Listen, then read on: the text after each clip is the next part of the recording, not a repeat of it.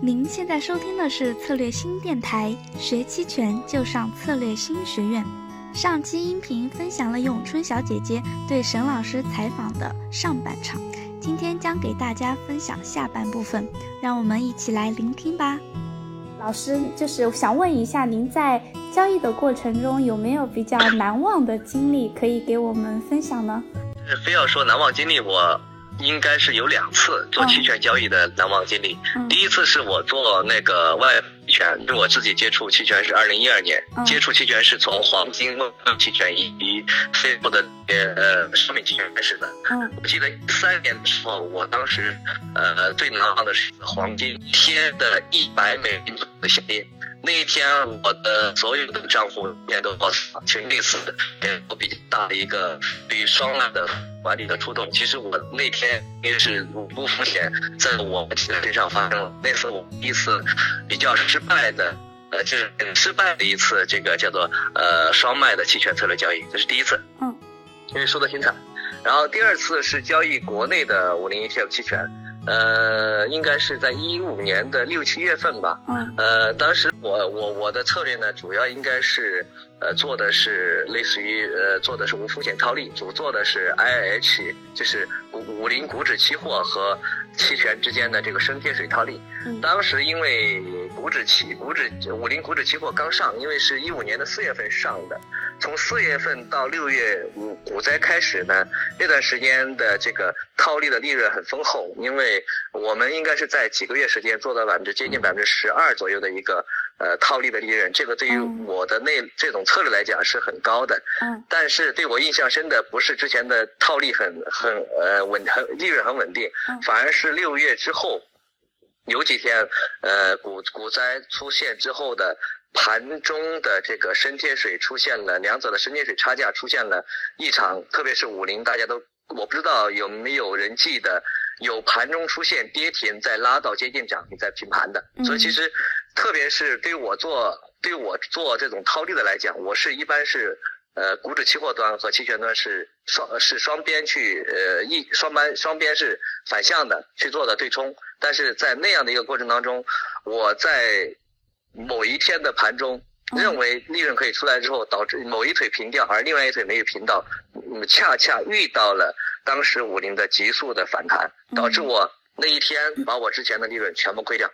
所以其实这两次利润，我都说的是我失败的经历。嗯，为什么难忘？就是因为失败了啊。对对，好，嗯，也非常谢谢老师 给我们的分享。那呃，想问一下老师，您在做期权交易的时候？更倾向于做期权的买方还是卖方呢？我来讲呢，我可能更倾向我的头寸呢，目前是偏卖比较多。嗯。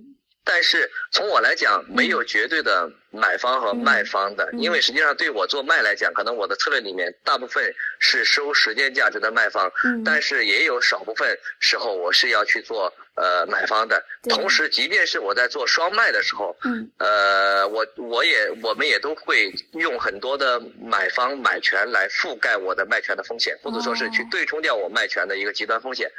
呃，以让我不要去吃像二零一三年那样的亏。所以其实。对我来讲，嗯，我做期权交易，你要说是倾向呢，我是倾向卖的，但其实我认为买和卖是分不开的，嗯，即便是做买的，也需要卖去平衡成本，做卖的更需要买去对冲风险。哦，懂了，懂了，谢谢老师。嗯，好，那可以分享一下您在期权交易时最常用的期权策略吗？大概可以呃，其实，嗯，最常用的策略。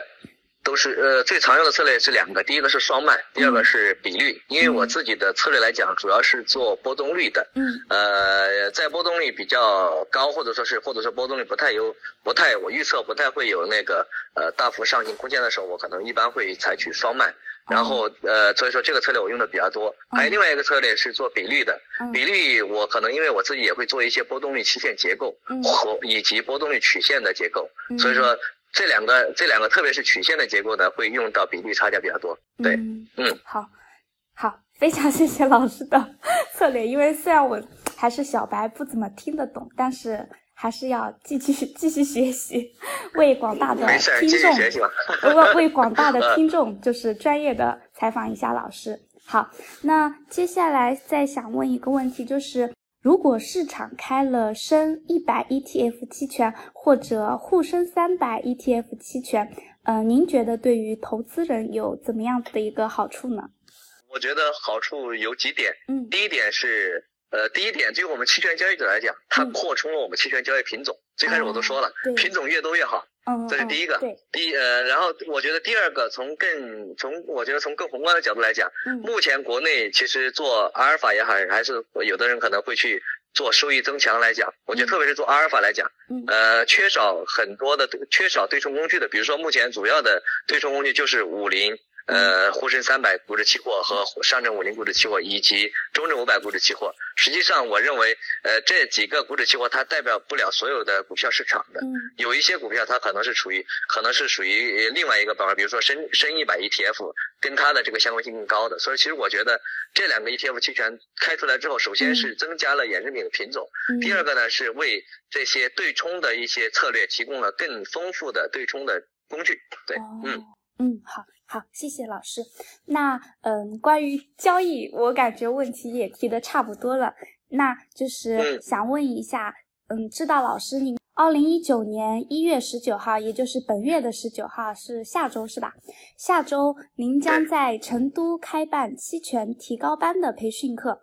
嗯，那么我想问一下，就是您这个课程比较适合怎样子的一个人群呢？我个人觉得这个课程是需要。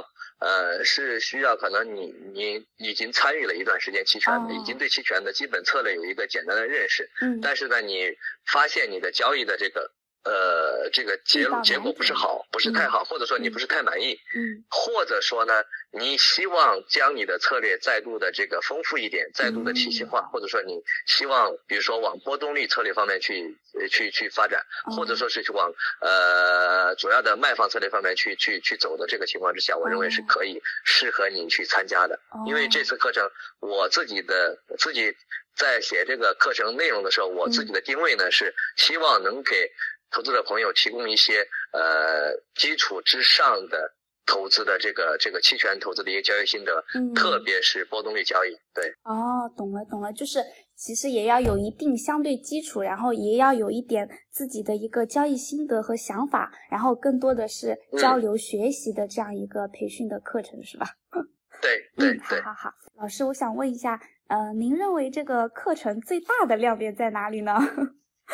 就是自卖自夸，这个不太好。我我自己觉得吧，因为其实我自己，呃，我自己也接触期权这么多年，之前也我也经常去，呃，像我周围的一些。券商或者说是一些经纪机构去讲过期权，我之前也从来都是没有没有去考虑过要将它很体系化的。这一次，我觉得是我自己第一次体系化的把这个自己的一些期权的交易的这个呃方法呃展现到听众的面前，呃，这是第一次。然后还有一个，我觉得。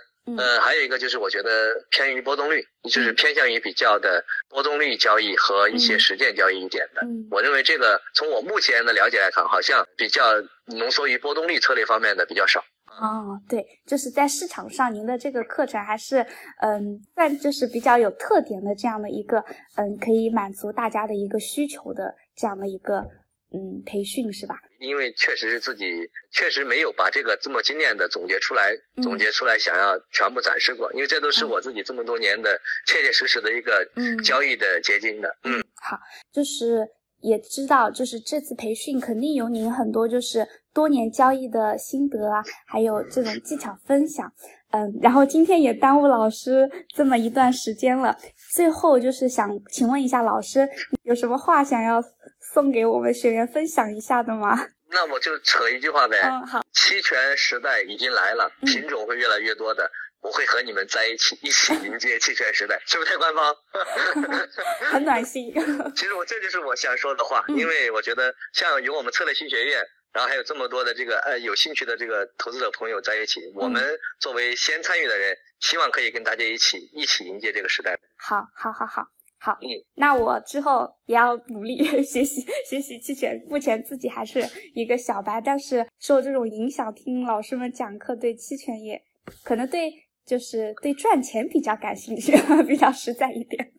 对这 这就是这样的，就赚钱。当时我自己零七年参与市场，也不就是因为赚钱嘛？是不是？在这样的正常，这就是最本性化的一点，没有那么叫做冠冕堂皇，就是一个露骨的赚钱。对，好，嗯。OK，行啊。好，我们知道，在二零一九年一月十九日和一月二十日，也就是下周的周末，沈发鹏老师将在成都开办期权提高班。课堂主要包括期权压力测试器的使用与制作、保险收益增强策略详解、波动率交易策略。期权风控方法等内容。若您对期权提高班感兴趣，欢迎添加音频下方咏春小姐姐的联系方式找我报名哦。我们下期见啦！